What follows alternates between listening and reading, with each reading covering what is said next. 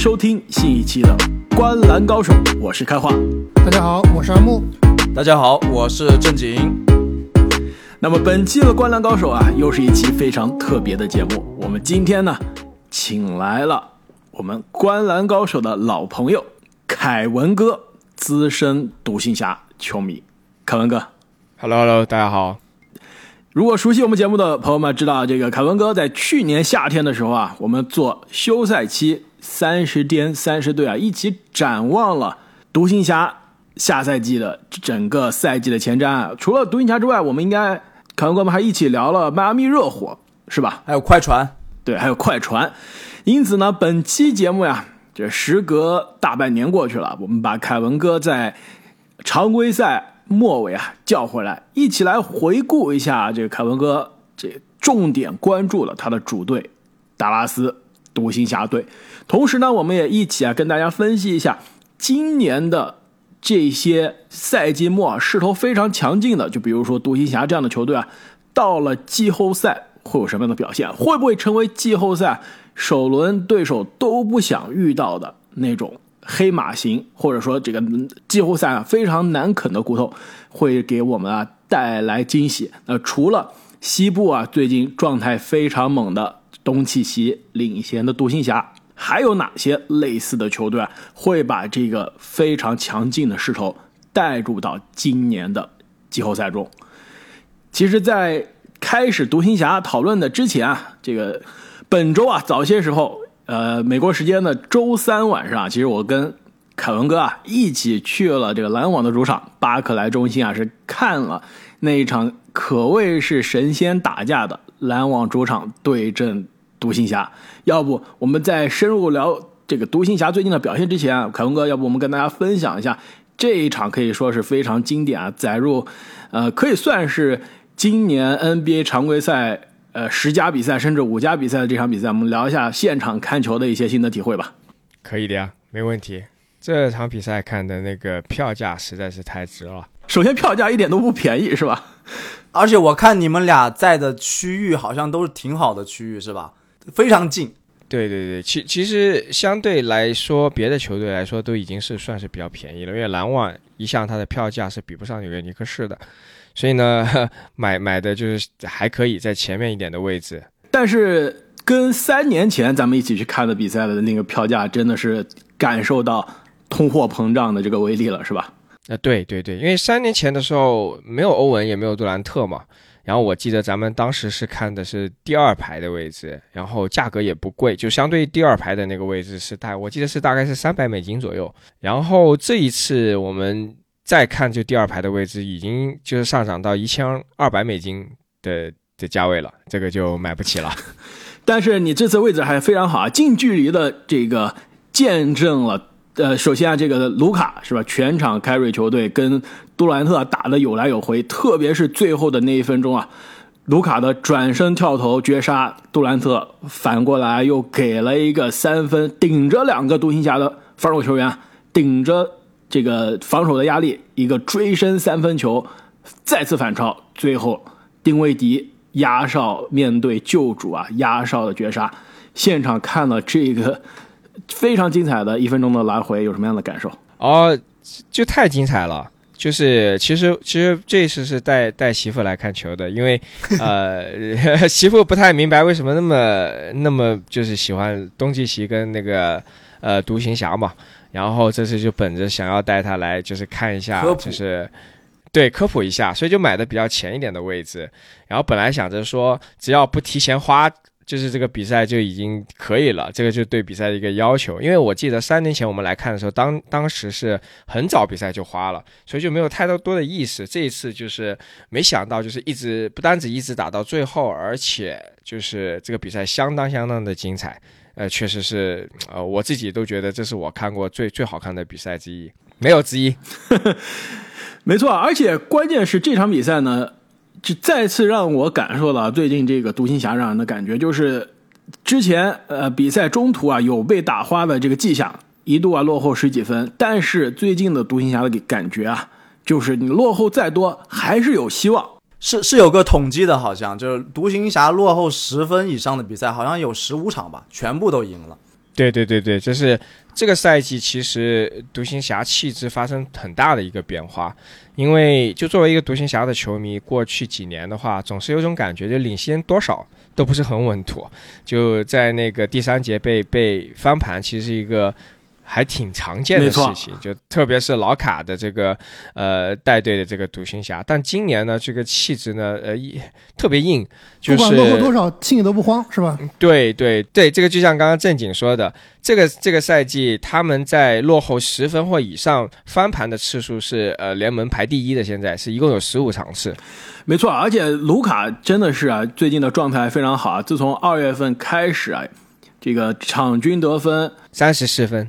然后十个篮板，然后九个助攻，这个在得分也是在联盟在这个阶段里面联盟是排第一的。没错，对，之前一月份的时候，呃，十二月份、十一月份都是场均得分在二十五分到二十六分之间，到了二月份之后啊，就开始变成三十分以上了，状态非常好，经常是球队。哎，你们觉得为什么独行侠这个东契奇的状态回升的这么快吗？减肥了。其对对，其实有好几个原因了。就第一个，当然主要的原因就是赛季开始的时候，其实身材是有点走样的，呃，然后因为因为他自己也说嘛，就是因为打奥运会之后呢，大概有一就是一个月的时间没有怎么系统的训练，所以他自己也承认说身体是有点走样，就是机能并不是没错。奥运会之后，这个媒体拍到他的照片都是在欧洲街头抽水烟，是吧？感觉完全是度假的感觉。对对对对对，但是呢，他自己也就承认是说这个是他自己的一个呃错误，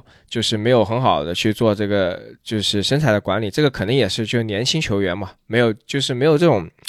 没有这种自觉性，确实也是需要未来去去改变的一个东西。然后这是第一个原因，第二个原因呢是呃球队其实因为换了新的主教练，其实我们在赛季初的时候也讨论过。呃，其实，在赛季初的时候，球队其实是稍微有点挣扎的，呃，因为整个体系需要一定时间的一个锻炼。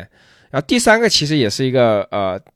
比较有趣的一个原因，就是他们把球队的二号球星呃波尔津斯交易走了，然后全队这个时候就是买入整个基德他的一个防守至上的理念，然后一心走就是小球路线，所以导致现在整个球队的一个状态是非常非常的火热。哎，确实啊，呃，我觉得就是波尔津吉斯跟丁威迪这个交易啊，我们之前讨论过很多次了。这个到底是好还是不好，我们还得长远看。但就短期来说啊，我觉得他们这个小阵容其实是贯彻了基德外线快速轮转以及施压的这种防守理念，就尤其体现在这一场跟杜兰特跟篮网的比赛当中，几乎是全场包夹杜兰特。虽然说杜兰特那边给出了很好的回应啊，有十次助攻，而且杜兰特基本上也是联盟我觉得唯一一位可以自己运球到底线那边干拔破包夹的球星之一啊，唯二吧，还有一个是他队友啊，还有他他队友，但这这场他队友不在的情况下，独行侠非常坚决的贯彻了对杜兰特的夹击，我觉得他们这种外线施压的呃防守策略啊，也是面对。目前联盟外线比较强势的这种一种情况，是一种非常好的策略。没错，独行侠其实最近的这个防守，其实整个赛季的防守，尤其是面对对面有单箭头的这个球队啊，其实防守的策略真的是非常简单粗暴，就是疯狂的上线的夹击，然后逼你出球啊。其实看一下这个最近，呃，看一下很多这个球星。打独行侠的比赛都可以发现，很多时候就是状态非常好，球队状态非常好，得分非常高。一旦打独行侠就不行了。就我看一下之前非常著名的阿莫，我知道你后面肯定要聊到，就是最近这个整个赛季状态非常好的这个灰熊队，为什么今年每次常规赛一到遇到独行侠就不行了？就我看一下灰熊队的这个这个整个常规赛的这个得分啊，就比如说。很多都是呃，这个十连胜还是十几连胜那段时间，对吧？一百二十分，一百二十分，一百一十六，一百一十六打独行侠八十五分，然后后面一百一十九、一百一十四、一百二十二打独行侠九十一分。就是独行侠的这个防守啊，其实本赛季是可以说是球队成功的非常关键的一个部分。对他，他比较有针对性。对对，几个其实几个关键的数据我想提一下的，就是第一个呢，就是独行侠这个防守这个赛季是排在第六。然后他的整一个得分的一个情况呢，其实在联盟里面是倒数第一的，也就是说他的节奏是全联盟最慢最慢的。一方面其实跟呃东契奇他本身的一个风格是有关系了，他们就而且他不是很喜欢就是打快节奏的，他喜欢的就是慢悠悠的把球带过半场。然后通过不断的挡拆去选择自己喜欢的一个对位，呃，这样允许他们去说能够把整个节奏慢下来，然后控制失误，然后让卢卡通过去选择自己想要的一个对位去打半场的进攻。像这种风格对于一些新生的球队，特别像灰熊，其实非常致命的，因为灰熊是想要全场跑开来，然后去打快攻的。当碰到这么一种球队，就是把这种节奏压下来的时候，他其实是非常痛苦的。这第一个，第二个呢，就是现在其实有时候你你会问说，哎，为什么独行侠、独行侠经常会碰到这种就落后前面，然后后面去追回来这种情况？其实有没有问过这么一个问题呢？其实因为我看去看的比较多了，我后来其实总结的发现，就是第一，就是独行侠有个问题就是。他现在内线是非常糟糕的，特别是在那个呃，博尔津斯交易出去之后，他内线是非常非常空虚。内线的护框、墙板都是非常糟糕。那天对对对对，打出了大地的感觉啊！这第一第一节几乎就要开始两双了 啊！对，其实老实话，就是对谁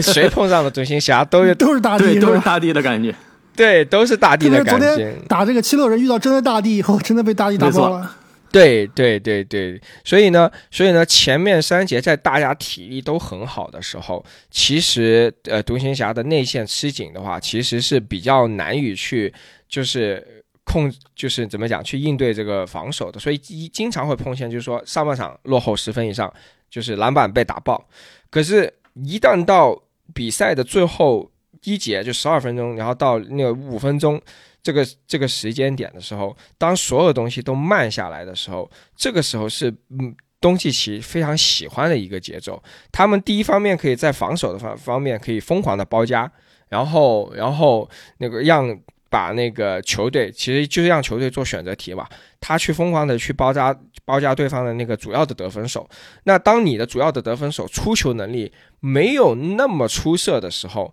他的角色球员就是角色球员，就很容易能够陷入一种就是得分荒，就是他们不知道自己该干什么，因为他不习惯这样的一个场景，因为他们都习惯第四节的时候让他们的主将去去得分，当他的主将被。包夹的时候，他们就很容易惊慌失措，然后走入就是独行侠的一个节奏。嗯，包括像打库里的时候，打那个湖人的时候，然后甚至是打那个呃刚刚讲的那个灰熊的时候，其实都是这么一种打法。可是反过来呢，当包东契奇在第四节被疯狂包刮包夹的时候，他们就很习惯这样的节奏了。他们在上线的时候被两个人包夹，东契奇无与伦比的出球能力；到中线的时候，例如说鲍威尔或者是。克拉布那个，当克拉布拿到球的时候，他们再转移球到那个两个出球的后卫，呃，丁威迪跟那个布伦森，他们其实已经非常习惯这样的这么打法，所以他们能够马上能够去就是应对这种四打三这种场景，然后找到空位。这然后找到三分或者是自己突破，这个时候其实是非常非常就是难以防守的，就从这个呃对方的球队一个觉得呃那个角度，像我们这个赛季大家都在讲说呃小牛那个独行侠的那个进防守有多好，但是大家可能不知道的事情是过去的十五场二十场他的进攻其实是全联盟排第一的，这个也就是一个很很非常非常厉害的一个事情啊，就是因为。通过东契奇无与伦比的出球能力，就是球场上的视野，能够在第四节关键的时刻把节奏压下来，然后去打这种四打三的这种这种这种场景，其实对于这就是小牛的一个秘密武器。其实凯文说到这个包夹，我突然想起来，呃，跟篮网的赛后啊，杜兰特接受采访的时候就说，他当时临时决定去包夹东契奇，就是因为他觉得东契奇是不会传球的，会像他一样自己去拔。但没想到东契，他是这么说，他是说丁威迪这个时候能够投进的概率是要比这东契奇投十年球的概率要低的。对，所以他选择了包夹。但是就像凯文刚刚所说啊，其实独行侠还挺习惯这种战术的，而且最后时刻的东契奇啊，也不是一定要自己干的，他会选择最好的机会。就而且啊，就单单那一场比赛啊，这个上半场，卢卡面对这个包夹就右侧突破嘛，他经常非常喜欢的弧顶或者说四十五度这个三分线外两个胯下交叉步，然后要不然是后撤三分，对吧？要不然就是右侧突破，这是他专长。右侧突破之后遇到这个对手的协防，连续好几球都是跨场的，这个跨这个横跨全场的半场，横跨半场的，从右到左的单手把球兜到底线的这个队友。让队友投这个底角的空位的三分球，所以其实波金吉斯的离开啊，虽然我们之前说啊，这个把球队的天花板，而且是长期的未来的天赋呢是降低了，但是单从这个丁威迪的加盟啊，其实的确，呃，对于这个球队短期作用，我们之前是小事了，而且。这个两个小个子，对吧？一个丁威迪，一个布朗森，同时在场，这个也是我们之前没有想到的。我们之前觉得球队可能是这两个人的功能啊、身材啊都非常的重合，在交易，而且在丁威迪刚刚被交易来以后，他是打了很长时间一段替补第六人。没错，但是现在我们越来越多看到了，球队其实用了可以说是传统意义上的三控卫的角色，对吧？三个。都可以打控球后卫的球员，三个有外线威胁能力的持球人。那这样球队在对面啊包夹东契奇的时候，首先转移球快，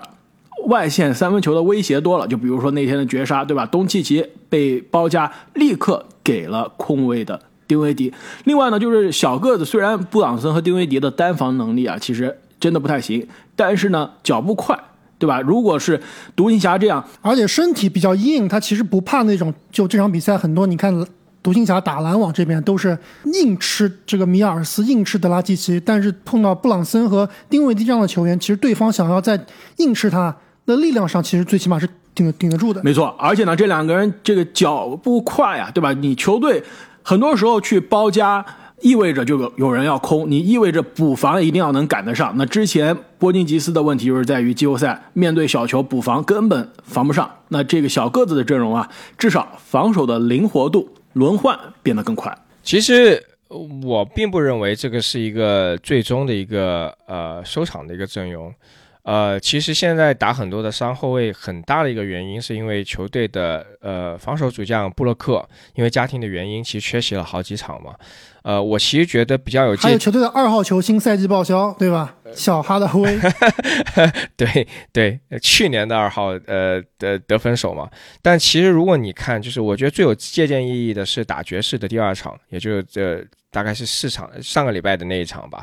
呃，那一场的话，因为是全员都在，所以呢，他们基本上是还是就是以布朗森跟那个东契奇去做开场的后卫，然后那个丁威迪是做替补。大概打到五分钟的左右，把丁威迪拿上来，然后收场的时候呢，是让那个布朗森去打前面的五分钟，然后在结束的时候，其实是只是那个丁威迪跟那个呃东契奇在场上，然后在呃前锋线上呢是布洛克跟那个呃呃史密斯。呃，保持一个比较有高度跟有强度的这么一个阵容，我其实觉得到季后赛的话，这个阵容可能会是一个比较常规的一个结束的阵容，但不排除就是说再碰上这种像呃爵士这种就是有高大内线的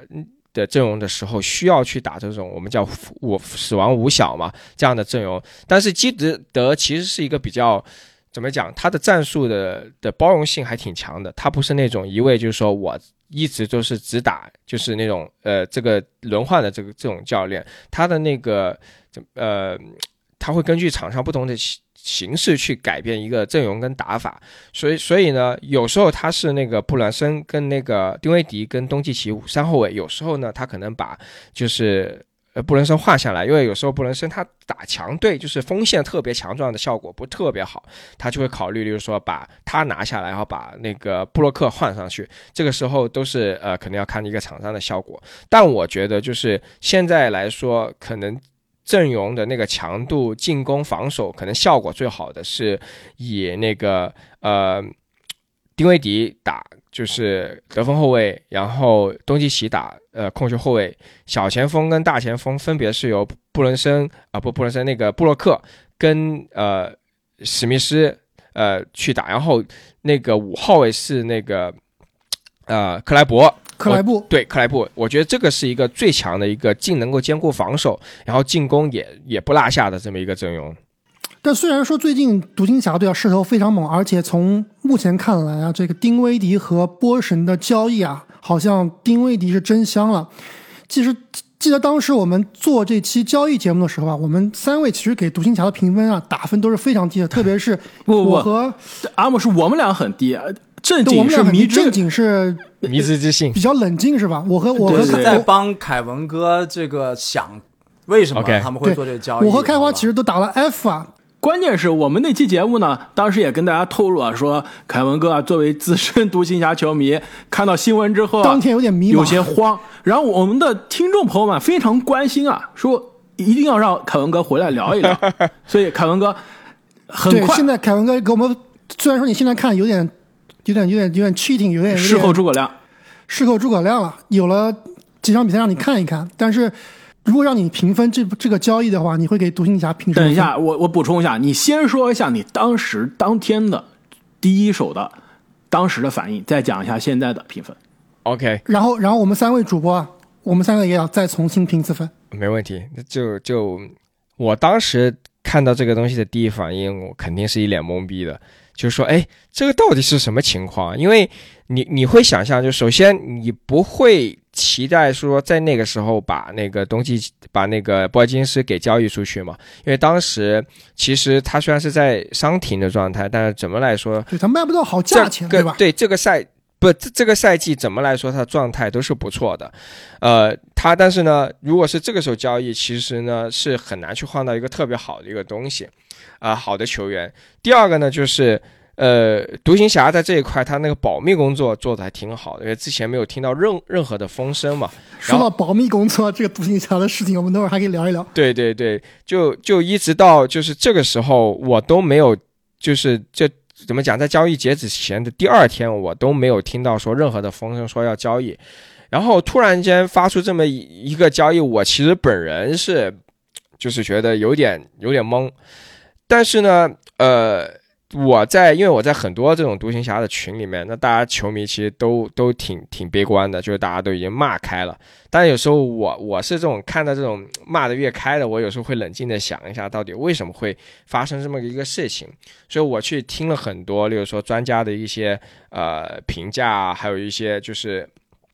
呃，就网上的一些，就说呃，对他一些看法，然后看到一些美国的一些所谓的这些记者啊，还有一些对他的一些评论，其实我是很快的就没有觉得那么的悲观对于这个交易，因为其实老实话，呃，当时做这笔交易的一个最大的一个初衷是说，想要把一个三千万的一个不可，就是不可怎么讲，叫叫。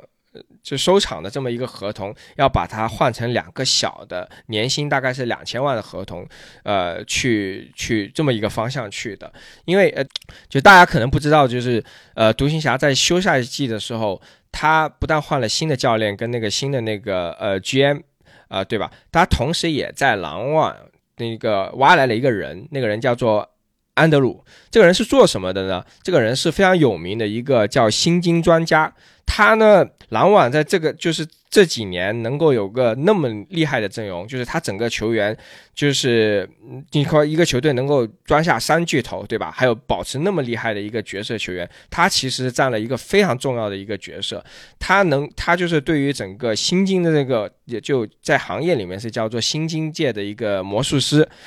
所以呢，他呢。就是在他的一个评估下呢，就是说，第一，博尔金斯他的合同是非常大的，而且是像就是非常难吃下的一个东西，可能到未来就是越来越不值钱，这第一个事情。第二个呢，就是就他的一个身体的状况嘛，你看，其实他的膝盖一直是有隐患的，而且他即使是这个赛季状态那么的好，他其实也是缺席了二十场以上的比赛。呃，球队不可能是说一直在等一个不可融入的这么一个情况，所以呢，球队就在这个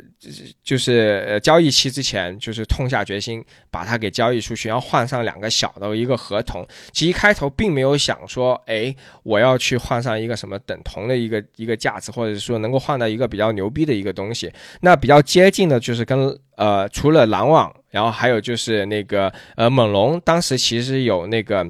有有传言，就是说跟他们其实当时是也听价了，就是听了那个独行侠的一个报价，就是就是独行侠当时是报价想要用博尔金斯去换那个特伦特，特再加上另外一个角色的球，呃，跟那个德呃德拉基奇，那呃猛那个猛龙很快就退出了这个谈判，因为觉得就是对于博尔金斯的这个膝盖的这个隐患，其实还是表示比较比较大的一个呃担忧，所以很快就跳出来。当时那个独行侠问了一圈。当时只有那个呃那个奇才队愿意跟他去交易，马上他们就就做了一个交易。所以现在你你回想起来，你你当你去看到这样的消息，你就可以看到，其实波尔津斯在当时的情况下是无人问津的，可以去这么去想。他比我们球迷就是想象来说，他的价值其实要低很多的。这就是当时说呃球队想要做交易的一个初衷。那当然换来一个就是我们叫做呃第二持球手，对吧？然后第二得分手。这个东西就是呃有些玄学了，就当时肯定没有人能说，就是丁威迪在过来之前，在奇才期打的已经是非常糟糕了，特别是最近的二十场，就是出现个位数的场数是非常多的。但是真的是，就是呃换过来之后，这个东西，这个就是一个怎么讲，就是一个呃意外之喜了。人挪死呃不不树挪死人挪活对吧？对，对但是就是当时在做这笔交易的时候，其实初衷就是想要把一个，就是一个长期的价值三千万以上的一个毒药合同，把它换成两个两千万的，就是合同，那当然能够救活就很好，对吧？因为你像巴贝尔坦斯。射手是救不活了，是吧？对，呃，但是当时就当然反而是觉得布莱坦斯是最有可能被救活的，因为一个射手嘛，一个纯射手跟跟冬季骑士很容易就是能够容纳起来的，然后再加上呃那个丁威迪，万一他们打得不好，休赛期的时候，其实你加点选秀权还是很容易能够处理掉的，再把薪薪金空间处理出来，其实你再去签大牌的球星，所以当时球队的初衷是怎么样的？只有没想到就是丁威迪。就是完全就是以就很短的时间内就融入到球队。你看，在这呃，这整个十加入球队的十一场，一共是八胜三负，就真的是非常非常好，而且场均是二十分以上，而且还有多个绝杀。对对，所以所以这个我稍微讲一下，就是这个交易里面对对于小牛就独行侠它整个好处在哪里呢？嗯，第一个当然就是梦寐以求的一个叫第二持球人，第。第二个呢，就是大家如果发现的话，就是呃，允许东契奇，就是现在他的整个得分的一个分布情况，就是第一节一上来先就是得非常多的分，这个其实一直都是这样子。东契奇是在整个联盟里面第一节得分最多的球员，但是如果大家留意看的话，就第二节跟第三节，他开始去把球权就是交给，比如说布兰森跟那个丁威迪，因为在这些时期。有了一个他们这个阵容之后，开始这个有个很好的一个处理之后，东契奇是可以不用什么球都自己打，这样子可以为他去做很多种呃体力的节省。然后另外一个大家不知道有没有发现，就是我们都笑称就是丁威迪叫公务员嘛。通常来说，就为什么我说就是三后卫的阵容在开场其实不是一个很好的效果，是因为其实很多时候东那个丁威迪在作为第三持球手的时候，他是有一点在，特别是在开场的时候是有点消极的。他一般来说就是在球场内在等着，就是然后还是让那个散步，对散步，让那个布兰森跟那个呃东契奇去主攻。其实是因为他他是比较擅长，就是你看他在篮网时期都是适适合就是在替补。就是替补上来就最佳第六人上来拿球自己去去进攻，对吧？所以呢，开场的时候是那个东契奇打，然后第二节、第三节是布兰森跟那个丁威迪去打，特别是第四节开始那个阶段，那个。丁威迪这个时候就会发威了，这个时候就允许冬季奇。其实有个数据就表明说，过去的两年，呃，小牛就是在那个最后时刻，他的那个得分的那个效果不是特别好，是因为很多时候冬季奇只是唯一的那个进攻选择，导致他前三节奇猛无比，到第四节读秒的阶段的时候，就是最后的关键时刻五分钟，他的一个体力下降之后就没有办法去。就是收割比赛，但其实冬冬季其他的关键时刻是很强的。如果大家记得的话，新秀赛季就贡献了什么？呃，连拿十一分，就是反超火箭的这种表现。所以现在零点七秒绝杀波特兰。对，绝平波特兰，然后还有就是大概如果记得就打那个掘金的时候，还有就是就很多这种关键时刻的这种表现，在第一赛季的时候，他其实命中率是在前联盟是排前三的，他的新秀赛季，但后面呢，因为就是只有他一个进攻的选择，那你回想看了一个这笔交易，他是把一个不可。就是不是那么可靠的这么一个呃波尔津斯，而且跟球队的理念不太一样的一个波尔津斯换出去，换回了丁威迪，可以让丁威迪在第四节的前半部分能够做很多这种得分的收割，呃，然后自己呢可以在最后的五分钟能够去一波带走比赛。所以大家在过去这十几场、二十几场，甚至都就不是说只是过去的一个月啊，就过去的两个半月啊，特别是在丁威迪加入之后，东契奇他又。更多的体力去能够在最后去收割，大家印象比较深刻，就打湖人，最后找着那个呃勒布朗的来打，然后最后打那个呃勇士，最后盯着那个库里来打。然后大家如果记得，就是呃在上一次打那个七六人的时候，也是就是都是第四节的时候，能够有那个体力把那个比赛一下子翻过来。然后这边就是对方呢，反而就是一下懵逼的状况，就是说，哎，不知道怎么去处理这种最后这种那么慢的节奏的情况下，所以所以说这个价交易最大的价值就是能够找到一个可靠的得分手，可靠的持球手，让那个呃东契奇在第四节之前关键时候之前能够就是说交出一部分的球权，然后在关键时候能够收过歌。如果大家看那个有个有个 NBA 有个数据叫使用率，就是。东契奇在这个赛季过去的三个赛季，他的使用率都是在 NBA 历史上是能够排得上名的，就是在百分之四十以上，这是一个很恐怖的一个数数据。再上一次，呃，联盟里面有这样的一个数据的人是那个一七年威少威少的那个赛季，就拿 MVP 的那个赛季。其实我们一直说要夺冠的话，这么高的使用率是很难的，但是在丁威迪加入之后。卢卡的使用率是每一场都在下降，这个其实是一个好事。你别看他的球权其实那么那么大，其实来了丁威迪之后，他把一部分的球权给交出去，让丁威迪去打，就是第四节，呃，所以对他是好处。而另外一个好处就是说，呃，布伦森跟东契奇其实都是，呃。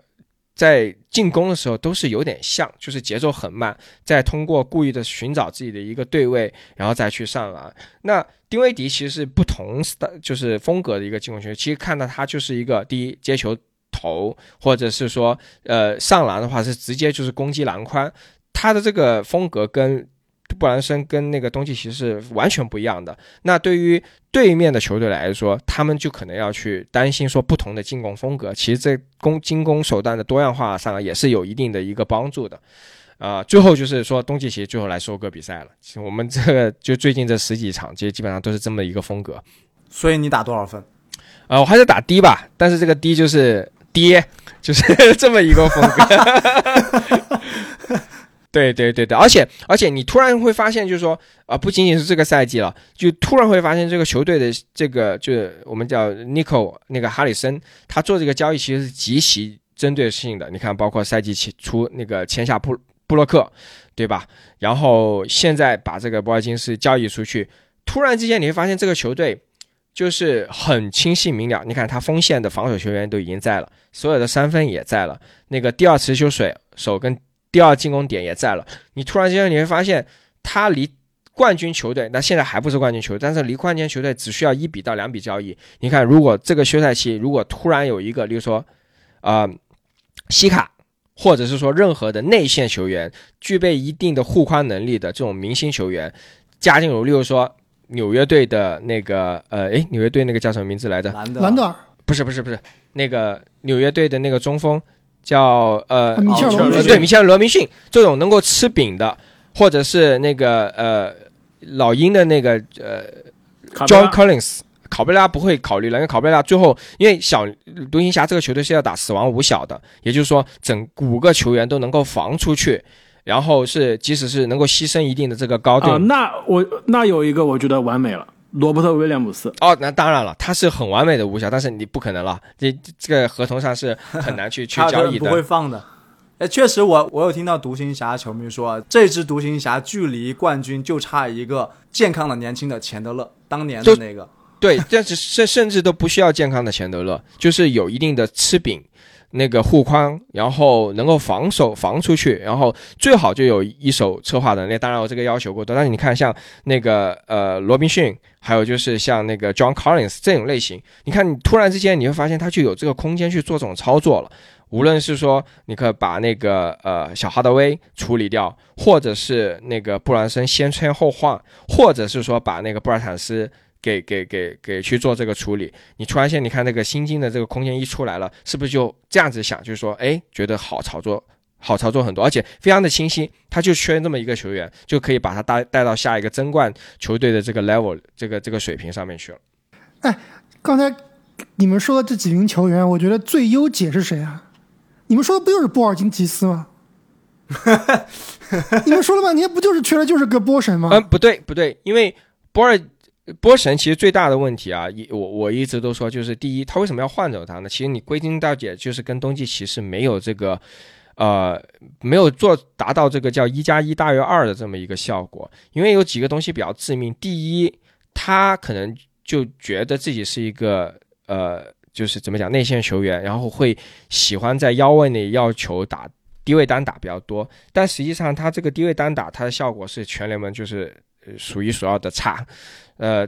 所以导致一个结果，球有时候到他的手中的时候，整个独行侠的这个进攻是停滞了，停滞的一个状态。就大家如果留意最近的十一场，就独行侠的这个进攻是非常非常的流畅的，基本上所有的球都是经过三手以上的这个传递，然后找到更好的一个呃投篮。但博尔金斯的时候，经常就到内线的时候。他去打低位的时候就停止了，但是他问题是他打不进去，他连雷吉杰克逊他都打不打不到，打不到，他打死他最后就变成一个翻身跳投，这第一个。第二个是他的三分的能力，他做挡拆的时候，哦，对他做挡拆的时候，他但凡有那个鲍尔刀鲍威尔一半的挡拆能力，其实球队都不会说有这样的一个呃化学反应。他的挡拆地是很差的。第二是他挡拆之后，他没有办法往往里面走，他吃不了饼，他只能是 pick and pop，不对 pick and roll。可是致命的是他的那个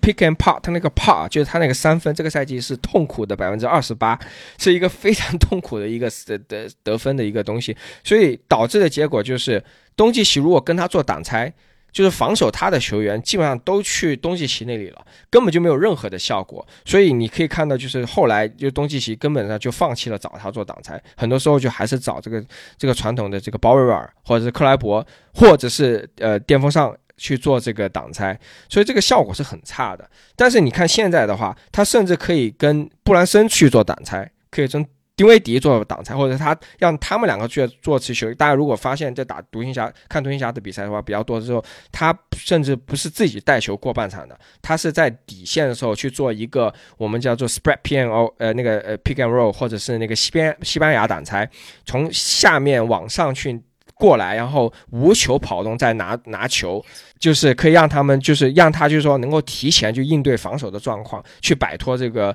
呃防守。所以说，所以这个就是我刚刚说，就是为什么说博尔金斯并不是说这个球队的一个最优解，因为他第一他缺乏硬解的能力，第二他的挡拆效果非常非常的差。那这个凯文哥，既然。独行侠的这笔交易的现在实际的结果啊，有点超出我们的预期啊。你觉得独行侠能不能把这个成功的势头啊带到季后赛？呃，我是这是第一个问题啊，能不还是不能？我已经猜到了，你肯定说是能，但我我也觉得是有可以，毕竟对吧？你看一下去年、前年的季后赛，独行侠都是输给了什么样的球队，对吧？比如说去年二比零领先。快船，但是卡哇伊开始超神了，输给了这个双巨头健全的快船，而且可以准确的说，去年在卡哇伊倒下之前，那支快船真的是写满了夺冠的这个这个气质，是吧？写满了这个夺冠的水平啊，因此输给这样的球队，虽然是首轮输了，不亏，也是情理之中啊。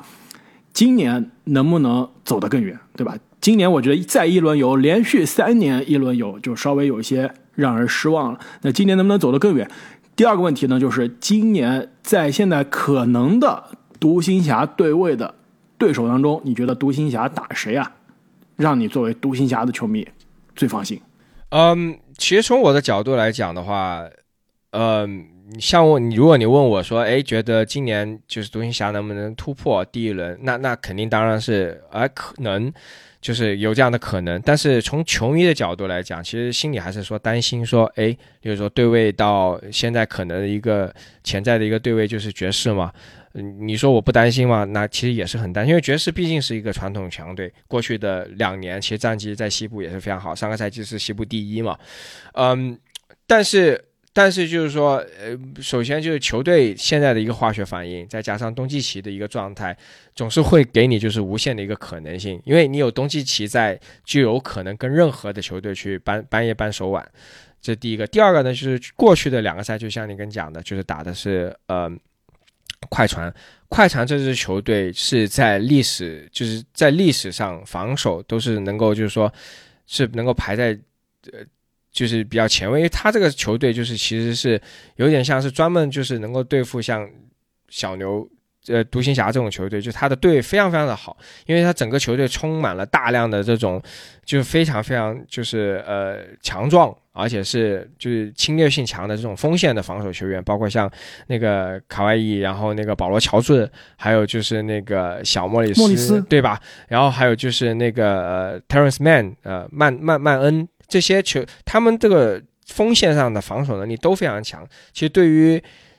这么一个球队，那个的东契奇能够打出这种近乎无双的这么一个 一个一个水平，就场均三十五分，这整个 NBA 历史上都是排第一的这么一个数据，呃，其实已经当时就已经是出乎我的一个意料了，嗯，所以所以所以你可以去想象，是说，诶，如果他对上别的球队是怎么一种，就是是怎么一种表现，这是你是可以去期待的。那我们。就是怎么讲，脚踏实地去讨论这个事情。你看，就打打比赛不讨论讨对位，其实都是就耍流流氓嘛，对吧？那现在最有可能的一个一个一个对位就是爵士。那爵士这个球队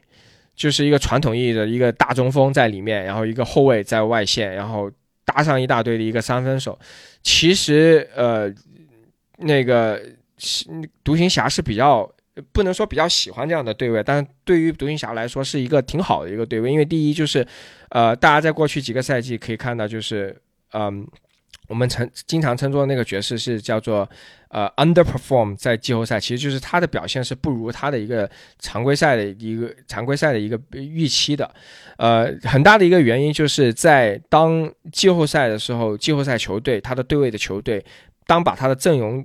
就是变短，就是说，例如说原来的。八九人去去去比赛的一个阵容，现在改成了六个人、七个人，然后特别是在第四节的时候，就就关键的时刻，其实那个呃，戈贝尔是没有办法防守出去的。其实导致了经常他们会被三分投死，就无论是之前就打上上个赛季打这个卡哇伊，最后受伤还打不过就输给他们，就是因为这个原因。当对方去打这个死亡五小的时候，其实戈贝尔是没有一个这样的一个能力的。这第一个，第二个是他们的后卫米切尔，米切尔是非常非常强的一个球员，我其实个人也非常非常的喜欢他，但是就是非常的不 reliable，对吧？非常非常的不对不稳定，对，其实就是还是那个硬解能力。其实还是嗯，就是跟就是说一线像杜兰特这种对吧，还是有有一定的差别。他呢在被包夹之后呢，其实处处理球的能力其实还是有一定的问题的。就今年有个数据，就是在最后的关键时刻，我们刚不谈提到了这个关键时刻的这个得分嘛？其实那个呃米切尔在关键时刻的得分跟效率在联盟里面其实都是倒数的，就比较差的。在这么一个 combination 起来，就这么一个组合的时候，对于独行侠来说，在他现在这个阶段就非常刻意的去找这种 match up，然后打这种慢节奏的时候是非常非常适合的。呃，所以说这个这个这个 match up 呢，我觉得就现在其实在美国主流的这种专家来说，就慢慢的已经去说，不是慢慢的，其实都有一个共识，就是说这个阶段。来说，可能如果他对线独行侠的话，在独行侠还是可能会就六六四开这么一个呃可能性，就比较比较就是占优，但是也是非常接接近的。其实现在整个西部的球队从第二到第七，你说谁最后打到除了当然除了那个就太阳排第一的球队之后，从二到七谁拿到那个西部的决赛，我都不会觉得很很奇怪。所以这个东西就要看最后的一个。第一，教练的一个临场的一个反应跟一个对位，然后第二就是看一些细致的一些呃一些一些差别。你看，包括像最后的去年的总决赛那个太阳对雄鹿，我们可以做各种各样的分析，但实际上最后的这种对就就是一个到两个的回合而决定的，所以这个东西最终还是要看一点的运气。所以回过来说，就对爵士现在潜在的一个。一个一个对位的话，呃，对爵士是一个最大可能的，而且是有可能能够去去战胜的这么一个对位，然后有可能是有主场优势的，对，有可能有主场优势的，而且这对这个时候呢，另外呢，就是说对于剩下来一个呃赛事的一个强度，大家也做过一个分析，就是现在来说，呃，独行侠是最就最好的，它的赛程就最简单的，它在整个联盟现在是排倒数第三难的，呃，然后。那个爵士是大概是带十到十五这么一个区间是比较难的，然后掘金就他们现在排第六的一个呃球队，他也是大概十到十五位这么这么一个难度，呃，灰熊是相对来说是比较简单的，所以呢，在一个比较就是呃轻松而且就是容易的一个赛程的时候，更有可能就是让那个东西啊能够拿到这个主场优势，就第一轮里面。啊，然后再对于其他的选手，我其实也分析一下，就是对掘金，呃，其实我觉得最好就不要碰上掘金，因为对于这么一个无敌的呃约基，就是 MVP 的这么一个存在，就而且是内线，其实呃那个独行侠是没有答案的。呃，第一个，第二个就是他没有人能解约基奇，这约基奇低位要求啊太强了，独行侠可能还真的解解不了。对对对，而且第二个呢，就是说那个呃波特。然后还有就是穆雷，穆雷对这两个都都快回来了，所以我是觉得就是尽量独行侠现在的一个策略是肯定是不想碰到掘金的。那我们往上可以稍微的看一下。就是呃，现在排第三位的是勇士，第二位的是灰熊。就像刚刚讲的，就是对位最好的是灰熊。这个赛季、上个赛季，我们对上灰熊都是啊，不是全胜嘛，但是在东契奇在的时候，基本上都是呃，都是都是能够拿下比赛的。一个很重要的原因，就是因为他的比赛节奏非常的慢。对于灰熊这种我们叫做空间杀手，就是。独行侠是灰熊的空间杀手，他把整整个节奏拉下来的时候，对于他们来说，对于灰熊这种年轻球队来说，他们是无所适从的。但是现在这个战这个这个情况下是完全对不上的，因为对灰熊掉下来还比较难，因为现在勇士也出了个大问题，是吧？对上他，你就要打附加赛了，对吧？对，哎，但是另外一个有有有个好处，有个想法，就是像我们我们独行侠的球迷，我们内心是希望就最优最优的情况啊，就是说那个呃勇士现在不是库里受伤了嘛，呃，就他现在预计能够复出的时间可能是呃季后赛的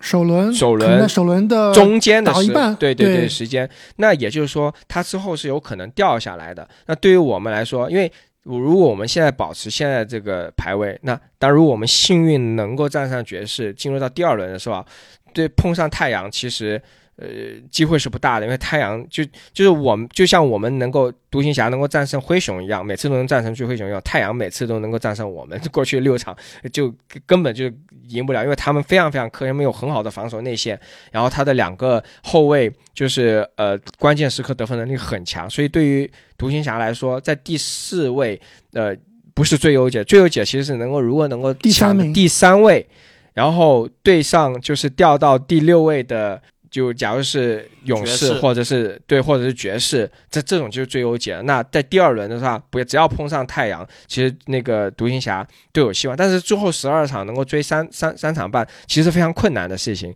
呃，但是就是说，我们回到刚刚讲勇士嘛，因为勇士现在这个赛程其实也没有那么的没有那么的轻松，就跟那个爵士跟掘金是差不多的一个赛程的难度。然后再加上碰上这个呃。呃，库里他受伤了，什么事情都有可能去发生，呃，所以呢，呃，但但最有可能的对位还是会碰上绝境绝那个爵士，我觉得是，呃，你们猜一下，就剩下来的赛赛赛程，哪一支球队的赛程是余下的十二场比赛里面最难的？湖人，湖人，对对，湖人还挺难的，对。因为因为湖人开赛的时候，我就记得他们的赛程是相对比较简单的，但是战绩不如人意。当时就有很多的湖人球迷很担心啊，就说这个后期更难了怎么办啊？所以现在确实就到了这个非常难的关口了。但是湖人其实无所谓，无所谓他现在这个战绩是不可能进入前八的，是绝对不可能的，对吧？也不可能掉掉到十一之外，但是也不可能掉到第十一，对所以就躺着都是这个位置。所以我觉得这段时间湖人真的可以好好休息休息詹姆斯了。等到浓眉回来以后啊，就拼一下对对这个附加赛。没错。而且啊浓眉如果回来状态比较好啊，其实附加赛湖人应该还是比较这个比较稳的。但第一轮打谁那就不好说了。那在我们进入聊其他有可能像独行侠这样把最近非常好的气势啊带进季后赛的球队之前啊，还是要提醒大家一下，这个我们当天啊，这个篮网主场打独行侠的比赛，最后这一分钟，我们是把精彩的这个这个两边这个重磅互殴的这个进球啊，都录下来了，也是放在了上传到了我们喜马拉雅的西米团。就我已经上传了我的版本，要不然这个凯文哥能不能把你的更好的那个视角也贡献一下，让我们的这个球迷朋友们可以看一看现场的气氛。其实说实话，那天进了这个这个丁威迪的绝杀之后，仿佛我感觉像这个独行侠的主场了，是吧？全场大家就独行侠的球迷是不是感觉比篮网球迷还多啊？对对，我当时我至少我周边那圈好多穿着东季奇球衣的，你那边是不是这个情况？对对对，其实当时我一个直观的感受就是穿东季奇的球服还挺多的。我我进球场，因为我挺早就来了，当时是想要就是拿签名，但没拿到了。但是就是直观的感受就是身边就是穿东季奇的球服的呃球员的的的那个呃就是怎么观众是比别的篮网的任何一个球星的那个球服的数量都要多，这是我的一个直观的一个感受。然后第二个呢，就是其实最后的那五分钟其实还挺奇妙的，因为呃东契奇状态很好嘛，然后一直在得分，然后他每得一分，你都可以听到身边就是有一股哀嚎的声音。其实最后那几个球，他不是最后连续两个就是。那个呃，背身单打的德拉基奇，然后后仰跳投对后仰嗯跳投，其实就是当时把东就是就是附近的那个篮网的球迷打的都有点黏掉了，就是嗯他们嗯他们都已经没什么精神了，直到就是杜兰特投入那个三分，才把整一个就是全场那个气氛给就翻过来了。在这个时候，再打那个的丁威迪在投那个篮的时候，你可以听到，就是首先就像你刚刚讲的，有很多这个东契奇的球迷，他们是在欢呼嘛。但第二个就是我身边其实是。比较多这个呃那个那个网队的那个始始终球迷，他们其实是一脸懵逼的状况，就是一种不敢相信的那个 那个样子。但是就是我我因为我那一代是都就比较多始终的那个篮网的球员，是他们是中间整个过程是叫的很大声的，就就但是他就像我刚才讲，一开头慢慢有点蔫蔫掉，然后那个杜兰特的那个投篮让他们活过来，然后。然后就是东丁威迪在反绝杀，整个过程他们我我那一片其实很寂静的，就是一个很很恐怖的一个安静，大家都在站在地上，就是就是不可相信。我那时候想出去都出去不了，因为我就想就那天结束就想走了嘛，他们还站在那里就，然后抱着个头，我那个印象还挺深刻的。那么由于时间的原因呢我们本期节目也会分成上下两期下期将会更加精彩请大家继续期待。